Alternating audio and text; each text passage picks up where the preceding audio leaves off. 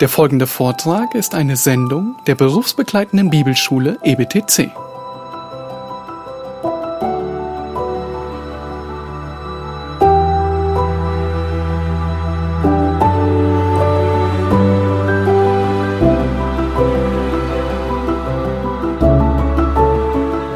Die Situation ist hoffnungslos. Ich habe wirklich keine Hoffnung mehr. Das raubt mir meine Freude. Thomas Luther, ein Lyriker und Musiker, er sagte einmal, auf nichts hoffen zu können, das ist blankes Elend. Die letzten Wochen, sie haben uns Menschen gezeigt, dass vieles, worauf wir unsere Hoffnung gesetzt haben, wie Sand zwischen unseren Fingern zerlaufen ist. Dinge, die uns so wichtig sind, wie Gemeinschaft, Schule, die Gemeinde, der Urlaub oder andere Aktivitäten, sie wurden stark eingeschränkt und teilweise sogar verboten. Vieles, was wir als festen Anker und Zuversicht in unserem Leben gesehen haben, es war teilweise von einem auf dem anderen Tag nicht mehr möglich. Und dabei stellen wir fest, dass der Mensch sehr unterschiedlich darauf reagiert. Während der eine in Panik verfällt, große Angst bekommt und sich am liebsten in seinem Haus einschließen würde und sich dort versteckt, gehen andere auf die Straße, weil sie ihre Hoffnung in der Eingrenzung und in ihren Grundrechten und weiteren Gesetzen bedroht sehen. Nun egal, zu welchen dieser beiden Kategorien oder vielleicht zu einer ganz anderen Kategorie du gehörst, die Frage, die wir uns stellen müssen ist und die du dir stellen musst, ist, liegt all deine Hoffnung und Zuversicht in dieser Welt? Hast du deine ganze Freude und Hoffnung auf deine Gesundheit, deine Grundrechte oder dein Leben hier auf Erden gesetzt? Wenn ja, dann besteht tatsächlich aller Grund zur Panik, ja sogar zur Hysterie.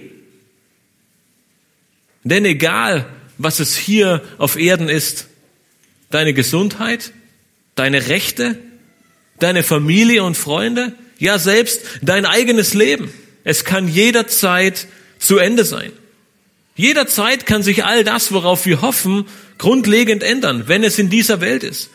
Niemand von uns weiß, was morgen ist.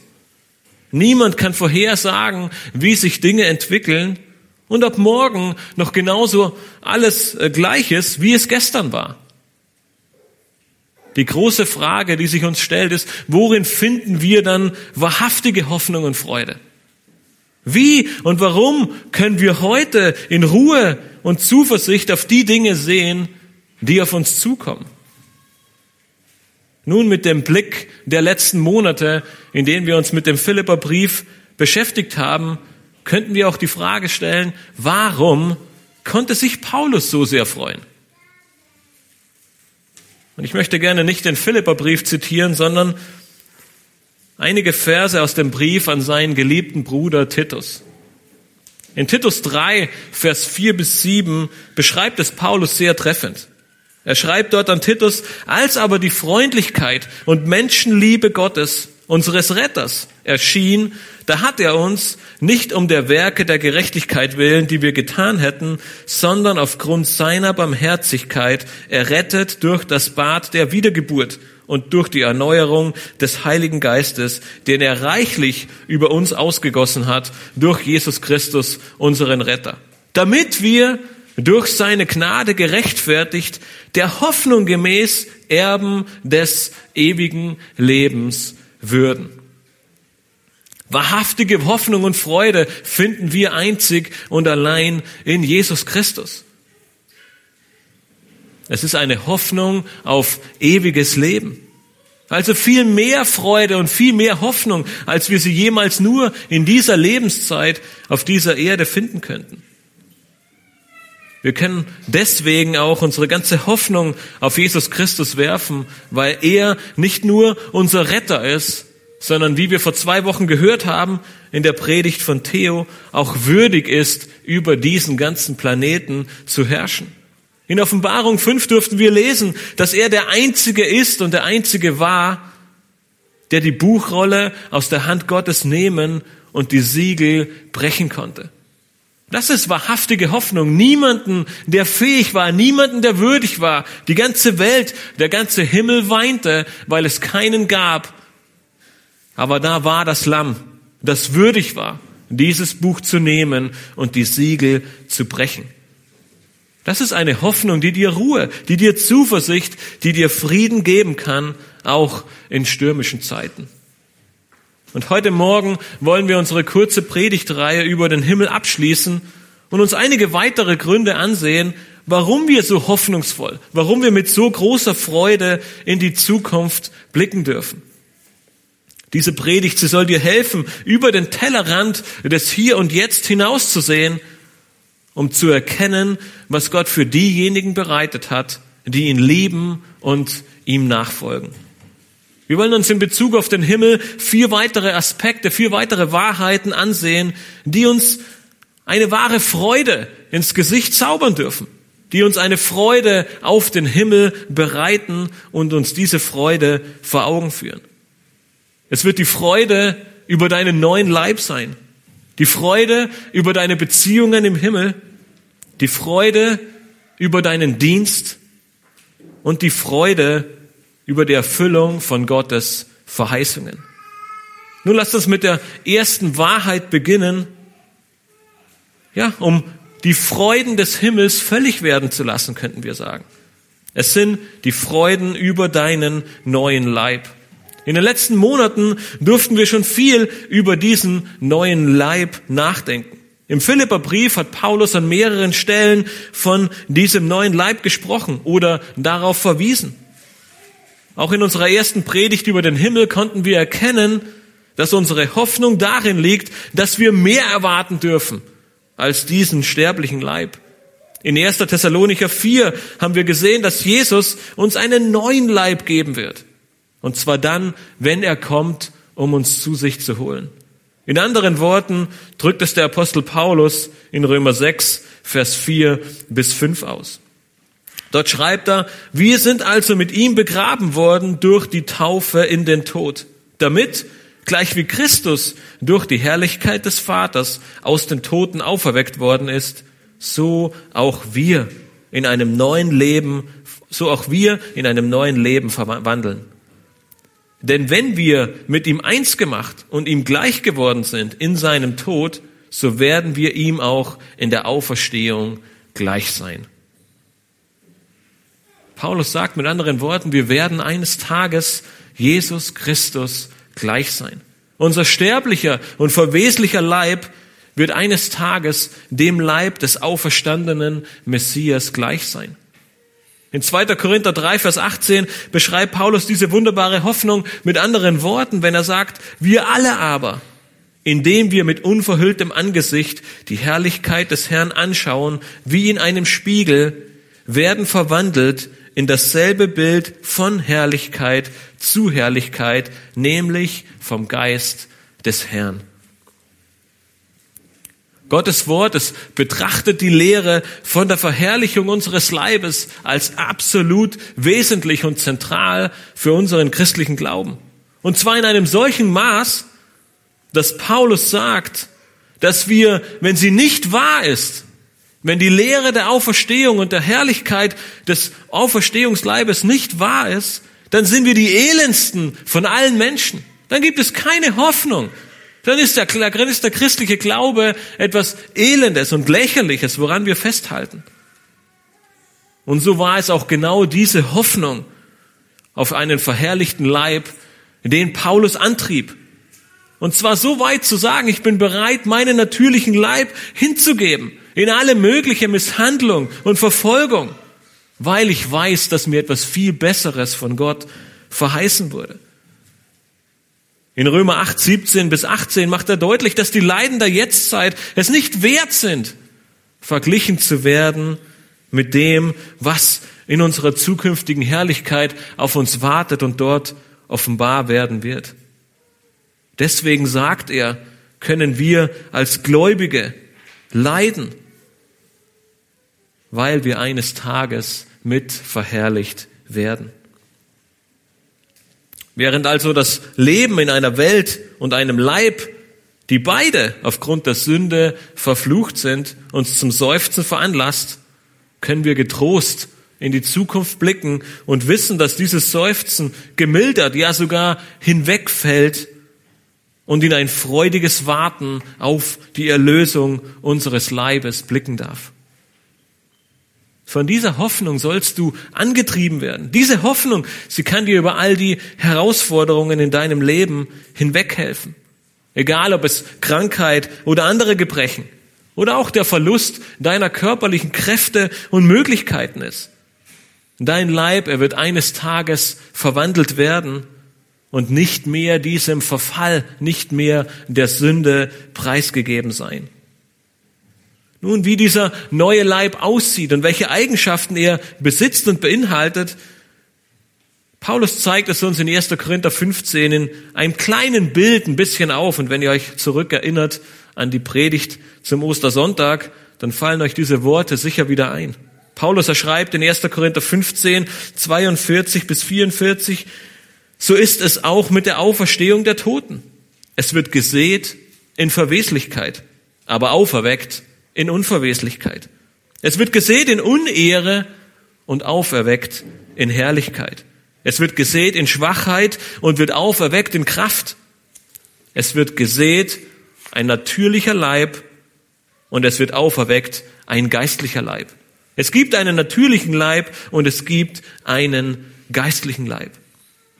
Nun, dieser neue Leib, dieser Auferstehungsleib, er ist nicht mehr verweslich, sondern unverweslich. Es ist kein Leib mehr zur Unehre, sondern zur Herrlichkeit. Es ist auch kein Leib der Schwachheit, sondern ein Leib der Kraft. Ein geistlicher Leib, den uns Jesus Christus verheißen, zugesichert und durch seinen Tod und seine Auferstehung auch ermöglicht hat. Gleichzeitig sehen wir aber auch, dass er Eigenschaften hat, die wir euch heute schon können. Oder kennen, besser gesagt. Nämlich, wir werden essen. Nachdem Jesus aus dem Toten auferstanden war und bereits seinen Auferstehungsleib hatte, aß er etwas. Lukas 21 berichtet uns davon. Sicherlich auch aus dem Grund, um den Jüngern zu zeigen, dass er mehr war als nur ein Geist. Er war nicht als Geist auferstanden, sondern er hatte seinen Auferstehungsleib bekommen. Nun, auch wenn unser Auferstehungsleib in vieler Hinsicht völlig anders, ja besser ist als unser jetziger Leib, so dürfen wir uns zum Beispiel auch darauf freuen, dass wir durch geschlossene Türen und Wände gehen können. Äh, Jesus tat das zumindest in Johannes 20. Aber wir sehen auf der anderen Seite, dass es immer noch ein Leib ist. Wir werden essen und wir werden keine Geisteswesen sein. Gott hat einen Leib für uns bereitet, der zwar ein geistlicher Leib ist, im Sinne der Kraft und der Herrlichkeit, aber dennoch ein Leib, der vorhanden ist, mit dem wir essen und trinken können. Weil es gibt noch eine andere wichtige Wahrheit, wenn wir uns über unseren Leib und über die Hoffnung und Freude Gedanken machen, auf den ich ganz kurz eingehen möchte. Paulus erführt ihn uns in Römer 8, Vers 11 vor Augen. Dort sagt er, wenn aber der Geist dessen, der Jesus aus den Toten auferweckt hat, in euch wohnt, so wird derselbe, der Christus aus den Toten auferweckt hat, auch eure sterblichen Leiber lebendig machen durch seinen Geist, der in euch wohnt. Nun, viel zu selten machen wir uns Gedanken über den Heiligen Geist, nicht wahr? Wir sprechen viel über Jesus Christus, über Gott den Vater, aber der Heilige Geist, der kommt manchmal etwas kurz. Nun, ich will nicht sagen, dass er das fünfte Rad am Wagen ist, aber dennoch, wenn wir uns Gedanken darüber machen, wie viel Zeit wir über Christus und den Vater sprechen, stellen wir fest, dass der Geist manchmal etwas kurz kommt. Aber hier in diesen Versen dürfen wir erkennen, dass er uns eines Tages auferwecken wird und verwandeln wird. Nämlich genauso, wie er es mit Christus gemacht hat. Neben dieser wichtigen Wahrheit sehen wir noch etwas sehr Hoffnungsvolles. Nämlich Paulus, er verkündet uns keinen Geist für die Zukunft. Es ist keine zukünftige Erwartung, die er gibt, sondern er sagt uns, es ist eine gegenwärtige Realität. Der Geist, er wohnt heute schon in uns und er wird eines Tages dafür sorgen, dass unser sterblicher Leib lebendig gemacht wird. Und damit ist es nur noch eine Frage der Zeit. Weil Gottes Geist unser irdisches Leben mit dem auferstandenen Messias verbindet, ist seine Macht in uns. Und diese Macht, sie ist dem Fleisch und der Sünde überlegen. Der Geist Gottes, er bewahrt uns nicht vor dem physischen Tod, er garantiert uns vielmehr eine zukünftige Auferstehung aus den Toten. Nun, die Frage ist, in unserem alltäglichen Leben, in all den Herausforderungen und in der Tatsache, dass wir sehen, dass mit dem Älterwerden unser Fleisch, unser Geist, unser, unser, unser Leib mehr und mehr dem Verfall preisgegeben wird, beurteilen wir unseren Blick in die Zukunft, unsere heutigen Möglichkeiten mit dieser großen Hoffnung, mit dieser großen Freude, die wir haben dürfen, dass wir eines Tages einen neuen, einen unverweslichen Leib bekommen? Vielleicht bist du von Krankheit gezeichnet. Vielleicht hast du durch einen Unfall oder auch von Geburt an irgendwelche Einschränkungen. Vielleicht sind es andere Dinge, die dich in die Knie zwingen und dir aufzeigen, dass deine Möglichkeiten hier auf Erden sehr begrenzt sind. Aber wir dürfen uns mit der großen Freude und dem Blick in die Zukunft auf etwas Wunderbares vorbereiten. Einen Leib der Kraft und der Herrlichkeit. Aber auch wenn du bisher körperlich sehr fit bist, wenn du denkst, ich fühle mich in meinem, in meinem Leib wohl, es gibt nichts, was mich einschränkt. Ich bin jung, dynamisch und es gibt keine Bedenken, ich habe keine Sorgen, so solltest du dir diese Hoffnung dennoch immer wieder vor Augen führen. Gerade die letzten Wochen haben uns gezeigt, wie schnell Dinge sich ändern können. Und viele Menschen, die vor wenigen Wochen noch der festen Überzeugung waren, dass sie fit und keine Herausforderungen haben, sie sind nun von Angst und Unsicherheit geprägt. Werde ich mich infizieren? Werde ich eine mögliche Infizierung überleben? Nun, auch wir sehen, dass wir vorsichtig sind und dass wir uns an all die Vorgaben halten. Wir sitzen äh, mindestens eineinhalb Meter oder weiter voneinander entfernt. Und dennoch sind hoffentlich wir uns alle gewiss, dass wir uns von dieser Situation nicht lähmen lassen müssen, dass wir zu keinen Einzelgängern werden müssen, dass wir nicht alle Dinge ablegen, uns nur noch um unser Hier und Jetzt drehen, weil wir wissen, dass unsere Hoffnung nicht in dieser Welt liegt. Selbst wenn unser jetziger Leib in arge Mitleidenschaft gezogen wird, unsere Hoffnung, sie liegt in etwas Neuem, etwas Besserem, ja, etwas Ewigem. Das ist die erste von mehreren Freuden des Himmels. Ein neuer Leib, der völlig frei von Sünde und dem Verfall ist. Nun, wenn du nun in Gottes Wort diese ewige Hoffnung eines neuen Leibes hast, dann stellt sich für dich vielleicht die Frage, nun, wie werde ich im Himmel leben, wenn ich nun diesen neuen Leib bekomme? Kennen wir uns überhaupt noch? Habe ich überhaupt noch Freunde? Sind wir noch befreundet? Der zweite, die zweite wichtige Wahrheit über die Freuden des Himmels, sie besteht in deinen Freuden über deine Beziehungen. Gott, er schenkt dir einen neuen Leib und du darfst mit diesem Leib eine Ewigkeit bei ihm verbringen.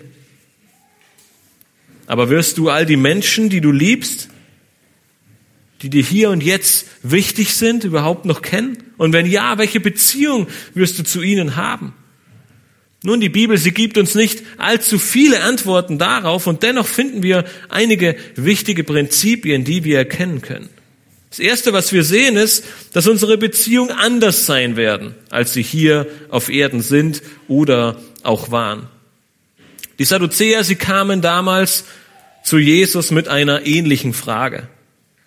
Nun, ihr großes Problem war, dass sie nicht an die Auferstehung glaubten und dass sie Jesus mit ihrer Frage verführen oder anklagen wollten.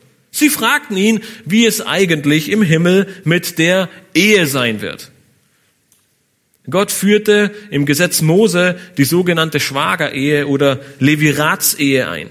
Diese sollte garantieren, dass keine Familie ohne männlichen Nachkommen bliebe und deswegen das ganze Erbe der Familie auf andere Sippen oder Stämme gefallen wäre.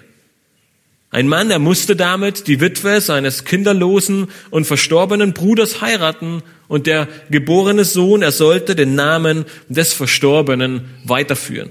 5. Mose 25 berichtet uns davon.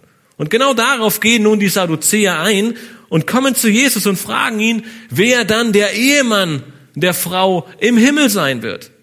Der erste Mann oder der Bruder oder vielleicht sogar der, ein weiterer Bruder, wenn auch der Bruder gestorben ist. Die Sadduzäer, sie ziehen es ziemlich weit und sie bringen mehrere Brüder ins Spiel und fragen Jesus, wer ist denn nun der Ehemann, wenn dieser stirbt?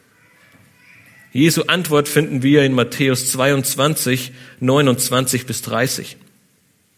Jesus aber antwortete und sprach zu ihnen, ihr irrt, weil ihr weder die Schriften noch die Kraft Gottes kennt.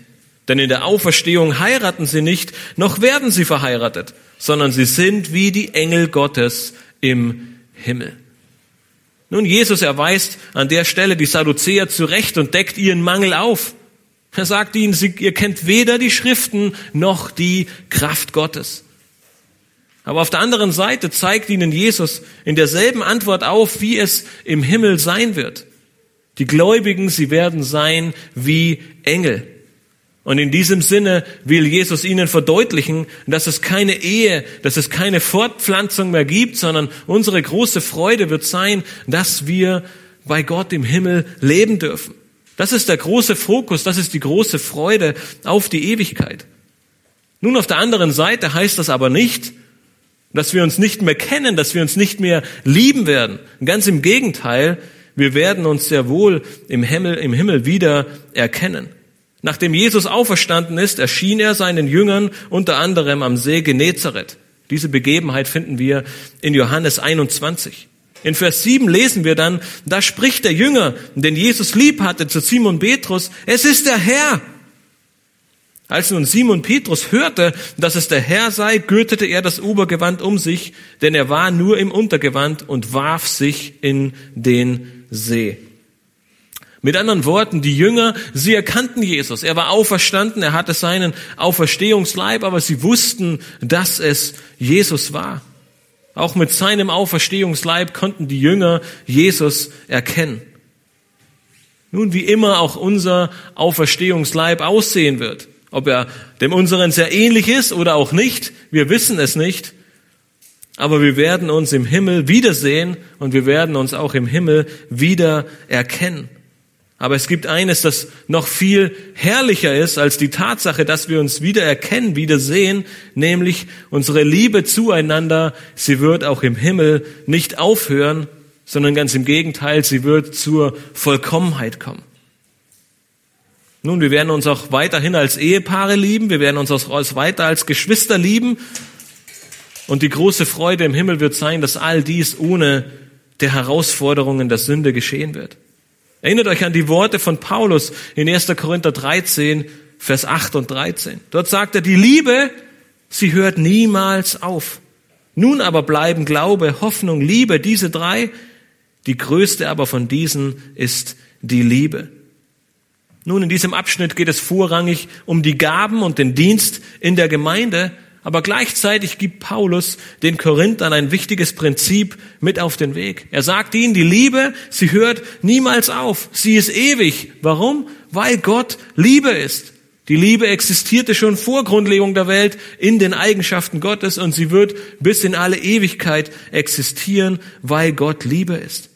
Glaube und Hoffnung, sie werden aufhören. In der Ewigkeit brauchen wir keinen Glauben und keine Hoffnung mehr, weil wir in der Gegenwart Gottes leben und wohnen, aber die Liebe, sie bleibt. Das heißt, die große Freude, die wir in Bezug auf unsere Beziehung haben dürfen, ist, dass sie zwar auf der einen Seite anders sein werden. Unsere Ehen werden nicht mehr dieselben sein, wie sie, wie sie jetzt sind. Wir werden Engel Gottes sein, wie Jesus es in Matthäus 22 verdeutlicht. Aber dennoch werden wir uns erkennen, dennoch werden wir uns lieben und wir haben eine Ewigkeit vor uns, die wir gemeinsam verbringen dürfen, ohne Uneinigkeit, ohne Meinungsverschiedenheiten, ohne Streit, ohne andere Herausforderungen. All diese Dinge sind beigelegt. Es gibt sie nicht mehr. Die großen Freuden des Himmels in Bezug auf unsere Beziehungen ist eine völlige Harmonie, eine völlige Liebe in einer sündlosen Ewigkeit. Und über dies hinaus werden wir diese Ewigkeit mit Gott verbringen. Gemeinsam, ohne Sünde und in völliger Liebe zueinander. Und das führt uns zu unserer dritten Wahrheit für diese Predigt. Wenn wir wissen, dass wir einen Auferstehungsleib bekommen, wenn wir wissen, dass wir eine Ewigkeit gemeinsam in Liebe verbringen werden, dann stellt sich die Frage, was werden wir im Himmel machen? Und wir werden sehen, dass wir in vielerlei Hinsicht eine Freude über den Dienst haben werden und gleich sehen werden, den wir im Himmel tun dürfen. Ob ihr es glaubt oder nicht, es wird eine Vielzahl von verschiedenen Dingen sein, die wir im Himmel machen. Es wird nicht langweilig werden. Nun nicht wenige Ungläubige belächeln den Himmel. Wir haben schon einiges davon in der letzten Predigt von Matthias gehört. Viele sagen, im Himmel sitzen nur die Spießer. Sie sitzen den ganzen Tag auf ihren Wolken, spielen Harfe und langweiligen sich zu Tode. Doch ist es wirklich das Bild, das uns die Bibel, das uns das Wort Gottes vermittelt?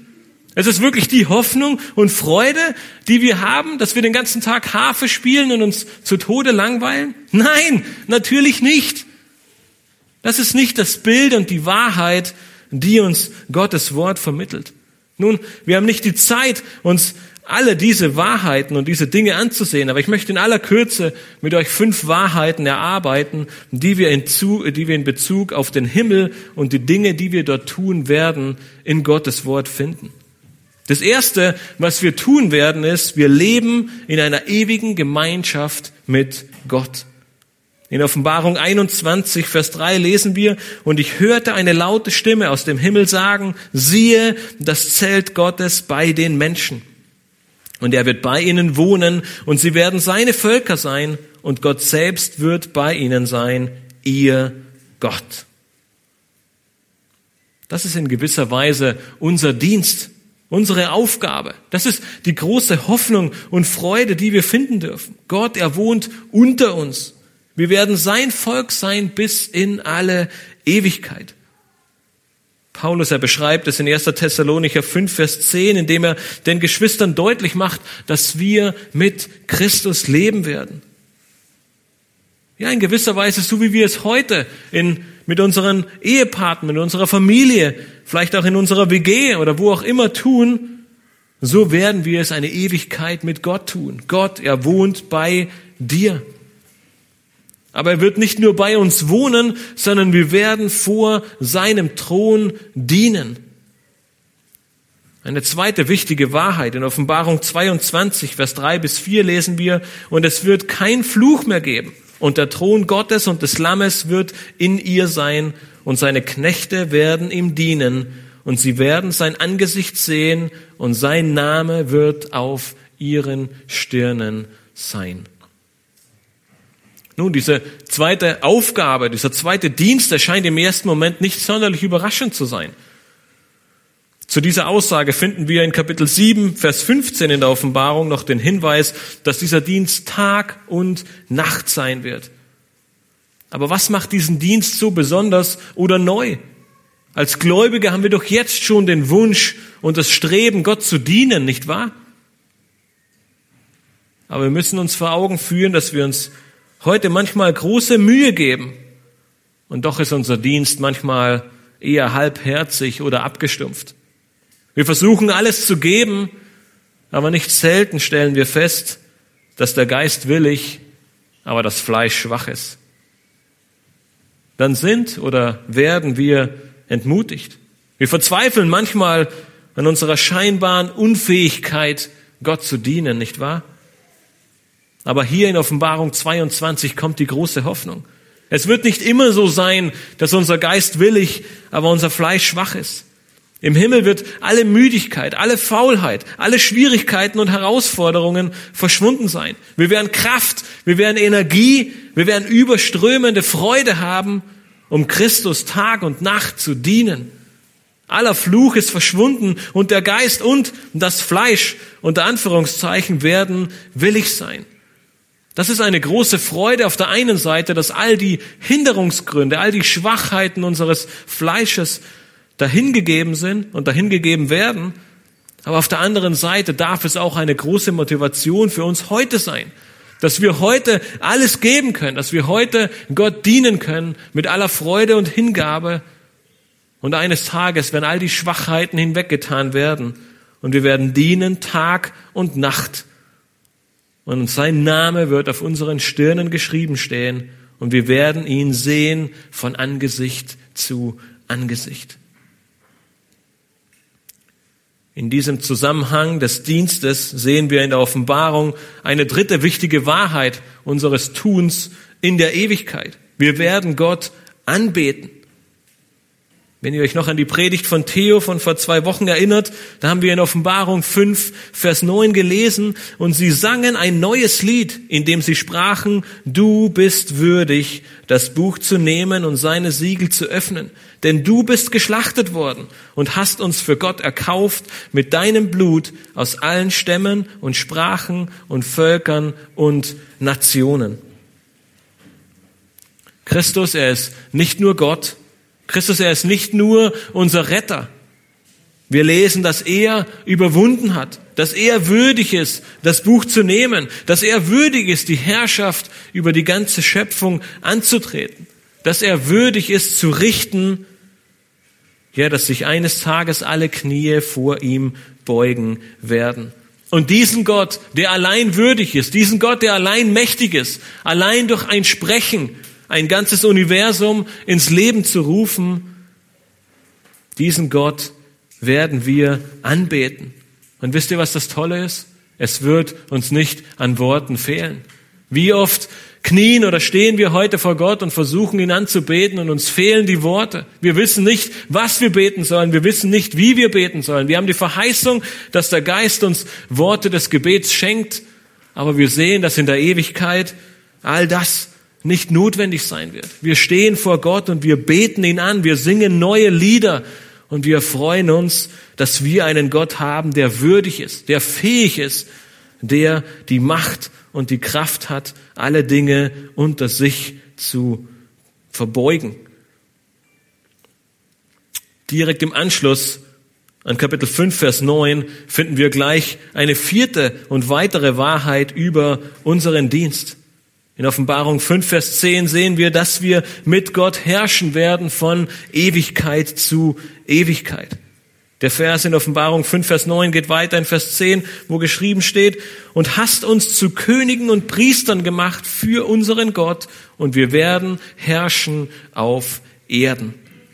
Am Ende der Offenbarung wird diese Aussage noch ergänzt, und wir lesen in Kapitel 22, Vers 5, und es wird dort keine Nacht mehr geben. Und sie bedürfen nicht eines Leuchters, noch des Lichtes der Sonne, denn Gott, der Herr, erleuchtet sie und sie werden herrschen von Ewigkeit zu Ewigkeit. Nun, ich weiß nicht, ob es nur mir so geht oder ob ihr auch überrascht und erfreut seid über jeden weiteren Punkt, den wir sehen, der die Hoffnung und Freude nur noch größer macht, nicht wahr? Jesus, er hat die Gläubigen nicht nur errettet, er wird sie nicht nur zu sich holen. Er wird ihnen nicht nur eine Wohnung bereiten. Sie werden nicht nur eine Ewigkeit mit ihm dort verbringen. Nein, sie werden mit ihm herrschen von Ewigkeit zu Ewigkeit. Du wirst mit ihm herrschen von Ewigkeit zu Ewigkeit, wenn du an ihn glaubst. Welch eine große Freude darf das sein? Nun, ich möchte noch einen fünften und letzten Dienst beziehungsweise eine Aufgabe zeigen, die wir im Himmel tun werden. Wir werden nämlich vom Baum des Lebens essen. In Offenbarung 22, Vers 2 lesen wir etwas sehr Interessantes. Nach über 1000 Kapiteln im Alten und Neuen Testament begegnet uns nach dem ersten Buch Mose der Baum des Lebens wieder. Wir lesen in Offenbarung 22, Vers 2, in der Mitte zwischen ihrer Straße und dem Strom, von dieser und von jener Seite aus, war der Baum des Lebens, der zwölfmal Früchte trägt und jeden Monat seine Frucht gibt, jeweils eine, und die Blätter des Baumes dienen zur Heilung der Völker der Baum des Lebens. Er war von jeher ein Symbol für das ewige Leben, für einen andauernden und nie aufhörenden Segen Gottes. Und nun lesen wir, dass er in der Ewigkeit zwölf Früchte trägt, eine Frucht pro Monat. Und es ist wieder ein Symbol, ein Hinweis darauf, dass es im Himmel eine üppige Vielfalt gibt, dass es im Himmel einen Segen Gottes gibt, der unbeschreiblich ist. Die Blätter, sie bereichern das Leben im Himmel, sie verleihen ihm Fülle und Genuss. Ja, alle Stämme, Völker und Nationen, alle Gläubigen, sie werden zu diesem Baum kommen und von seiner Frucht essen, um sich an seinem Segen, am Segen Gottes zu erfreuen. Die Vorbereitung für diese kleine Predigtreihe, sie war eine wirklich große Ermutigung für mich. In unserem hektischen und vollgeladenen Alltag machen wir uns meist viel zu wenig Gedanken über diese wichtigen Wahrheiten. Wie oft denkst du in deinem Alltag wirklich über den Himmel nach? Wie häufig sind diese wichtigen Wahrheiten, diese Hoffnung, diese Motivation, diese Freude, diese Ermutigungen ein Antrieb in deinen schwierigen Zeiten und in deinen großen Herausforderungen? Doch genau das können, ja, genau das sollen sie sein. Genau mit diesen Wahrheiten ermutigt nämlich Paulus seine Geschwister in Korinth. In 2. Korinther 4, Vers 16 bis 18 sagt Paulus Folgendes. Er sagt, darum lassen wir uns nicht ermutigen, sondern wenn auch unser äußerer Mensch zugrunde geht, so wird doch der innere Tag für Tag erneuert. Denn unsere Bedrängnis, die schnell vorübergehend und leicht ist, verschafft uns eine ewige, über alle Maßen gewichtige Herrlichkeit, da wir nicht auf das Sichtbare sehen, sondern auf das Unsichtbare. Denn was sichtbar ist, das ist zeitlich, was aber unsichtbar ist, das ist ewig. Nun, so sehr wir unser Hier und Jetzt lieben und so sehr wir Gott dafür dankbar sind, wir müssen der Tatsache ins Auge sehen, dass jeder einzelne Körper, dass dein Körper irgendwann zugrunde gehen wird. Durch Krankheit, durch Alter oder durch andere Umstände. Paulus, er spricht in diesen Versen in 2. Korinther auch von Bedrängnissen, Herausforderungen, Schwierigkeiten, ja selbst Verfolgung. Sie werden kommen und sie sind vielleicht schon da. Und wir müssen der Tatsache ins Auge blicken, dass wir in unserer westlichen Welt sehr, sehr gesegnet sind. Viele andere Gläubige auf diesem Planeten rechnen täglich mit ihrem Tod. In China, in Nordkorea, in, in vielen arabischen Ländern sterben täglich Hunderte, Tausende Gläubige, weil sie Jesus Christus als ihren Retter bezeugen. Aber ihre Hoffnung, sie liegt nicht in dieser Welt. Ihre Hoffnung, sie liegt in der zukünftigen Herrlichkeit. Ja, Paulus, er sagt sogar, wir haben es gerade gelesen, dass all diese Herausforderungen unsere zukünftige Herrlichkeit verschaffen werden. Sie führen dazu, dass wir noch mehr darauf blicken. Und deswegen darfst du mutig und stark sein. Nicht auf das Sichtbare schauen, sondern auf das Unsichtbare. Wie herausfordernd und schwierig die Zeiten noch sein mögen. Diese Hoffnung Sie kann dir niemand nehmen.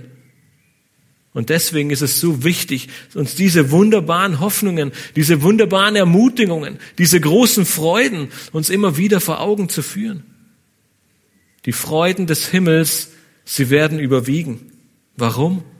Weil sie nicht zeitlich sind, sondern ewig. Nun, wir dürften bisher bereits erkennen, dass Gott uns einen neuen Leib schenken wird, dass wir, wenn auch etwas anders, uns im Himmel kennen und lieben werden, dass wir eine Vielzahl von wunderbaren und herrlichen Aufgaben und Diensten für Gott tun werden. Die letzte Wahrheit, die wir uns in Bezug auf den Himmel ansehen möchten, sind deine Freuden über die Erfüllung von Gottes Verheißungen. Nun, vielleicht denkst du dir jetzt, was gibt es eigentlich noch für Dinge, die eine wahre Freude oder eine noch größere Vorfreude in mir auf den Himmel wecken sollten?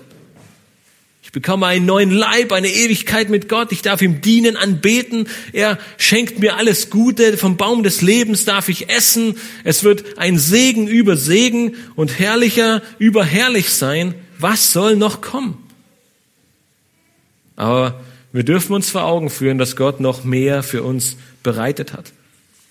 Es ist unfassbar und deswegen sagt Gottes Wort auch, was kein Auge gesehen und kein Ohr gehört und keinem Menschen ins Herz gekommen ist, was Gott denen bereitet hat, die ihn lieben. Mit dieser großen Wahrheit im Blick wollen wir uns die letzten drei Wahrheiten in Bezug auf die Erfüllung von Gottes Verheißungen ansehen und unsere Freude und Hoffnung hoffentlich noch größer werden lassen. Weil die große Wahrheit am Ende des Buches der Bibel ist, dass Gott zu seinem Ziel kommt, dass all seine Verheißungen erfüllt werden, dass sein Ratschluss zustande kommt. Und die erste Wahrheit, die wir darin sehen, ist, dass all die Verheißungen, die wir im Alten wie im Neuen Testament sehen, erfüllt werden, nämlich in Bezug darauf, dass Gott uns im Übermaß versorgen wird. In Offenbarung 7 lesen wir von den Märtyrern, die während der Trübsalzeit sterben werden. In den Versen 16 und 17 wird Folgendes über sie gesagt. Und sie werden nicht mehr hungern und nicht mehr dürsten. Auch werden sie die Sonne nicht, auch wird sie die Sonne nicht treffen, noch irgendeine Hitze. Denn das Lamm, das inmitten des Thrones ist, wird sie weiden und sie leiten und zu lebendigen Wasserquellen und Gott wird abwischen alle Tränen von ihren Augen. Diese wunderbare Wahrheit, diese große Hoffnung, sie gilt nicht nur den Märtyrern, sondern allen Gläubigen.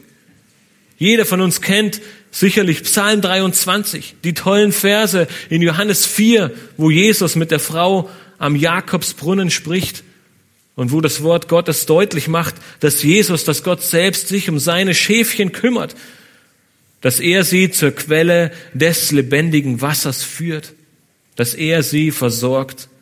Und nun sehen wir, dass der Himmel dieser wunderbare Ort ist, an dem all diese wunderbaren Dinge geschehen. Und zwar in einer Art und Weise, wie wir es uns nie hätten vorstellen können, dass Gott selbst uns mit all dem versorgt. Die große Freude des Himmels, sie besteht unter anderem darin, dass Jesus Christus selbst sein Volk in immer größere Freude führen wird. Christus, er ist der große Hirte seines Volkes. Er gibt ihnen zu essen, er gibt ihnen Nahrung, er wird sie mit der Quelle des lebendigen Wassers versorgen, sodass sie nicht mehr dürsten. Er führt und weidet sie und deshalb wirst du in alle Ewigkeit eine immer größere und immer neue Freude entdecken und empfinden dürfen. Christus erweidet uns als Gläubige und wir werden endlich am Ziel ankommen.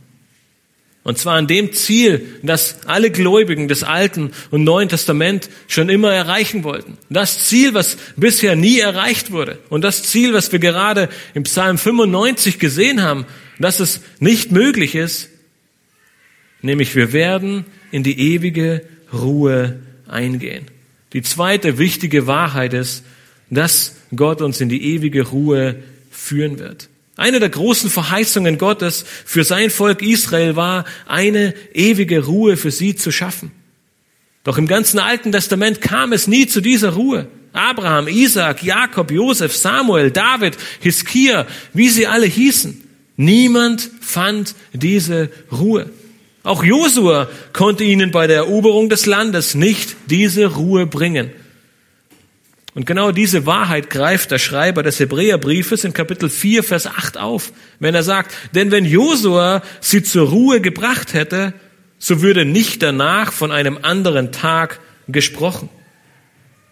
Aber nun kommen wir zum Ende der Weltzeit und wir sehen, dass es diese Ruhe im Himmel geben wird. Diese ewige Ruhe wird allen zuteil werden, die in den Himmel eingehen. Und deshalb lesen wir auch einige Verse später in Hebräer 4, Vers 11 eine wichtige Ermutigung und auch Ermahnung. Wenn der Schreiber des Hebräerbriefes sagt, so wollen wir denn eifrig bestrebt sein, in jene Ruhe einzugehen, damit nicht jemand als ein gleiches Beispiel des Unglaubens zu Fall kommt. Mit anderen Worten sagt ihr, heute dürfen und sollen wir schon dafür eifern. Heute Morgen, ja bis zu deinem Tod, sollst du dieses Ziel vor Augen haben, denn dieser Tag wird kommen. Dann werden alle Mühen, alle Anstrengungen, alle Nöte vergessen sein. All die Hast Und wir leben in einer Zeit und Gesellschaft, die uns nur drängt, die uns nur schiebt. Es muss jeden Tag was Neues sein. Es gibt keine Ruhe. Doch Gott sagt uns, wenn wir im Himmel angekommen sind, dann werden wir diese Ruhe finden.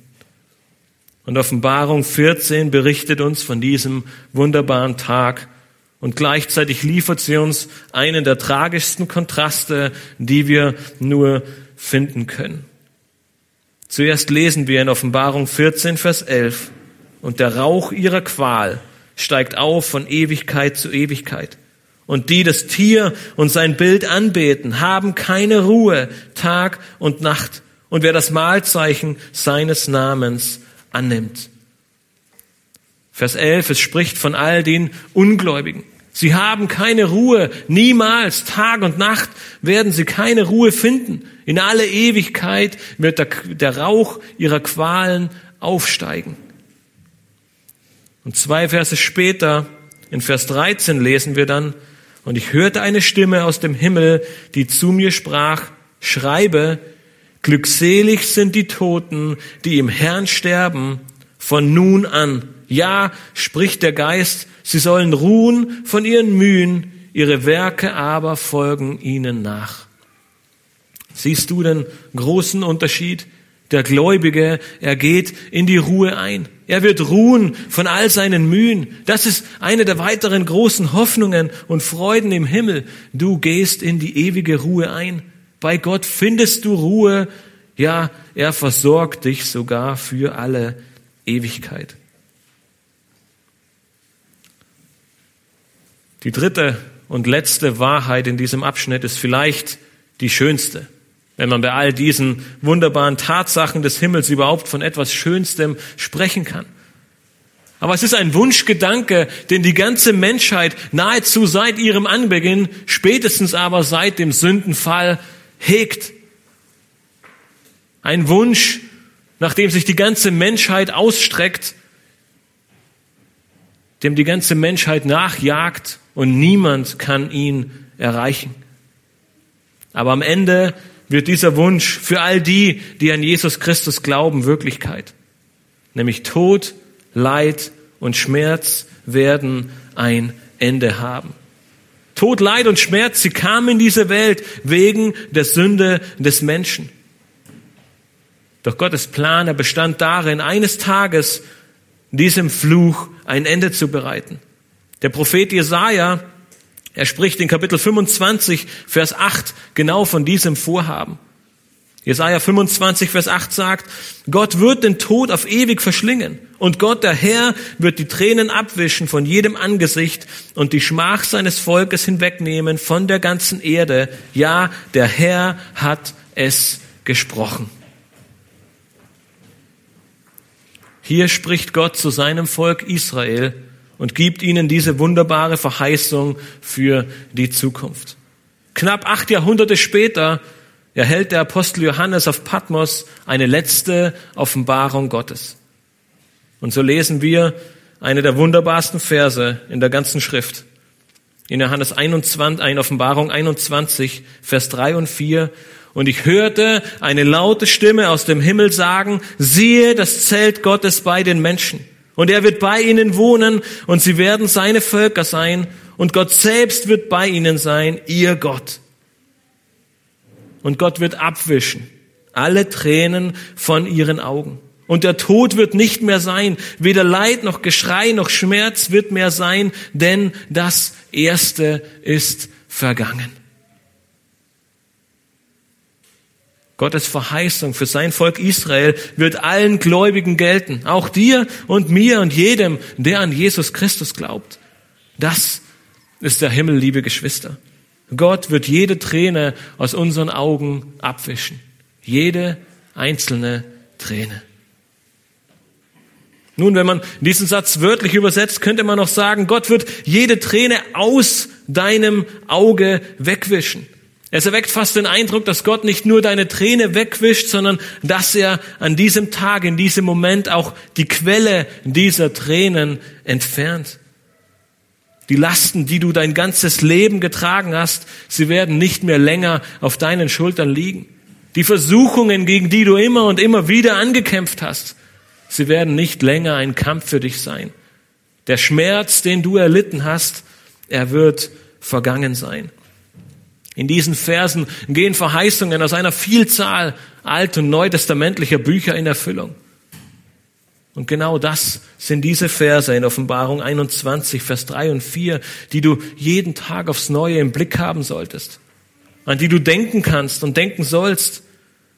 Denn eines Tages wird alles gut. Nicht hier auf Erden, aber im Himmel. Nun versuche dir, und ich sage bewusst versuche dir, diese Freuden dieses ewigen Lebens vorzustellen, in der es keine Sünde mehr zu bekennen und keine Versuchung mehr zu überwinden gibt, in der du keine Krankheit mehr erleiden oder keine Schmerzen mehr ertragen musst, in der du keine Ängste mehr durchleben und keine Kreuze mehr tragen musst. All deine Fragen werden beantwortet, all deine Zweifel ausgeräumt, jede Träne wird aus deinen Augen weggewischt. Diese Freuden des Himmels, liebe Geschwister, sie warten auf die Gläubigen und sie sind kein Märchen, sondern sie sind genauso wirklich wie diese gegenwärtige Welt, in der wir momentan leben. Der neue Himmel und die neue Erde, sie gibt dir als Gläubigen eine Perspektive, warum und weshalb du im gegenwärtigen Zeitalter existierst und Gott dienst. Die gegenwärtige Welt, sie wird eines Tages nicht mehr existieren. Die Sünde, der Fluch und der Tod, sie werden für immer verschwunden sein. Der Mensch, er wird von seiner vorherigen zerstörten und ruinierten Beziehung zu Gott, den Menschen und der ganzen Schöpfung wieder völlig hergestellt werden. Und dieses Bild, es bringt die letztendliche Hoffnung zum Ausdruck. Es ist der wirklich begeisternde Abschluss einer wahrhaft großartigen Geschichte. Und so sollte unsere von Herzen kommende Antwort auf das Ende dieser Geschichte das wir alle sehnsüchtig erwarten und auf das wir uns freuen. Die Antwort sollte mit ganzer Kraft dieselbe sein wie die des Apostel Johannes in Offenbarung 22, 20. Komm, Herr Jesus. Freust du dich auf den Himmel? Denkst du oft über den Himmel nach? Nun, wenn du dies bisher vielleicht nicht getan hast, wenn der Himmel nur eine ganz entfernte Rolle für dich gespielt hat, dann fang doch heute damit an. Denn diese, diese Wahrheiten, diese wichtigen Freuden und Hoffnungen auf dem Himmel, sie geben dir auch Motivation in der Zeit hier und heute.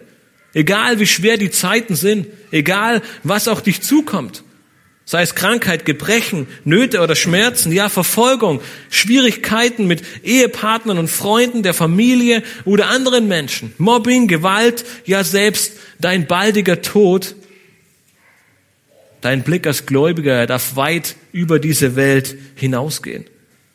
Was auch immer passiert und was immer dir in dieser Welt und deinem Leben auch zustoßen wird, diese Freude, sie bleibt gewiss. Wir alle kennen die Verse aus Römer 8, Vers 28, dass dem Gläubigen alle Dinge zum Besten dienen. Doch kennst du auch den Vers 31? Dort schreibt Paulus, was sollen wir nun hierzu sagen? Ist Gott für uns, wer kann gegen uns sein? Gott ist auch in dieser Welt schon für dich da. Gott ist für dich. Wer kann noch gegen dich sein?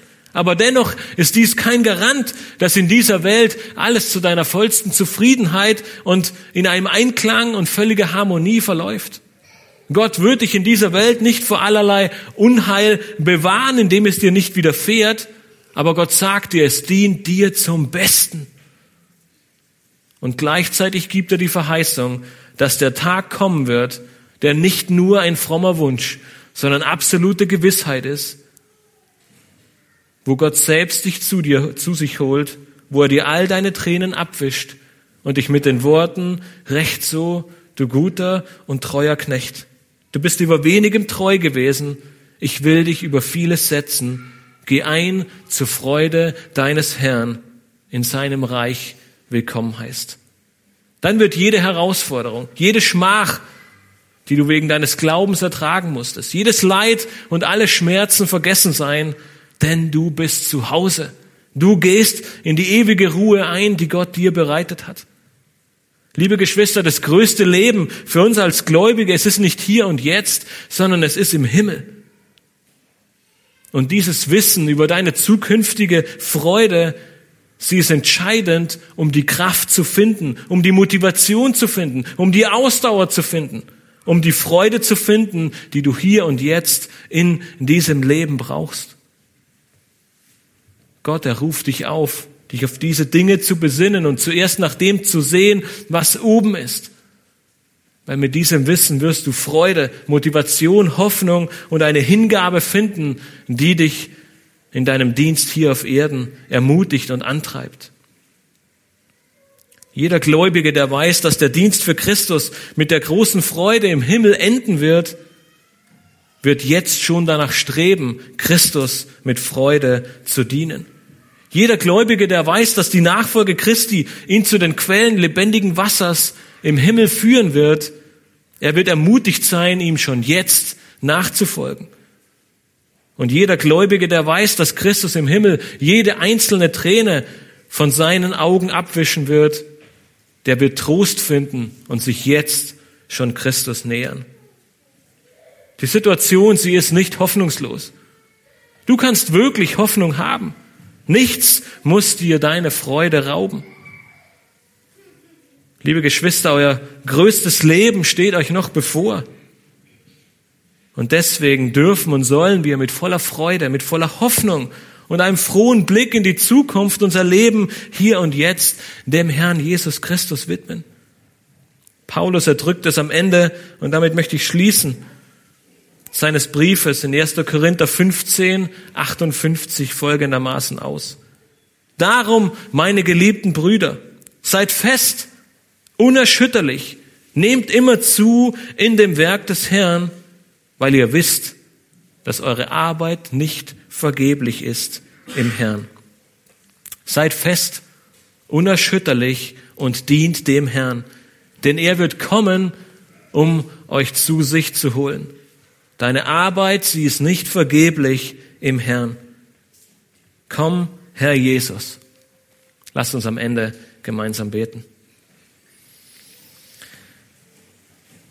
Himmlischer Vater, wir möchten dir von Herzen danken, dass wir nicht nur wissen, dass du uns errettest von unseren Sünden.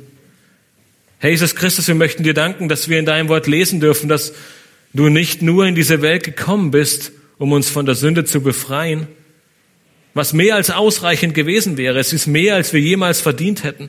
Nein, wir dürfen in deinem Wort lesen und sehen, dass du Dinge für uns bereitet hast, die uns unvorstellbar erscheinen.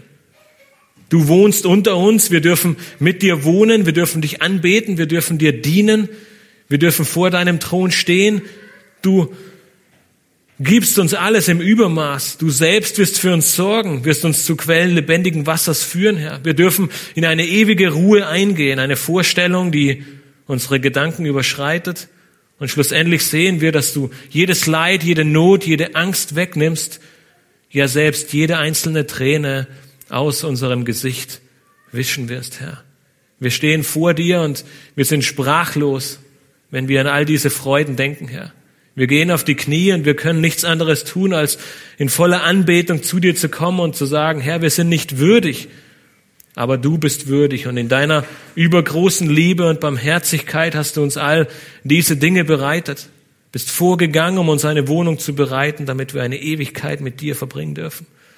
Herr Jesus Christus, wir möchten dich bitten, dass diese Wahrheiten, dass diese Hoffnung, dass diese große Freude uns motiviert und uns anspornt, in dieser Welt für dich zu leben. Über jedes Leid, über jede Sorge, über jede Not hinwegzusehen, weil wir wissen, dass du Gott bist, weil wir wissen, dass du eines Tages kommst und uns zu dir holst. Herr, wir möchten dich loben und preisen. Wir möchten dir in allem die Ehre geben und uns immer wieder vor Augen führen, dass die Arbeit, die wir tun, nicht vergeblich ist für dich, Herr. Lob und Preis sei dir. Amen.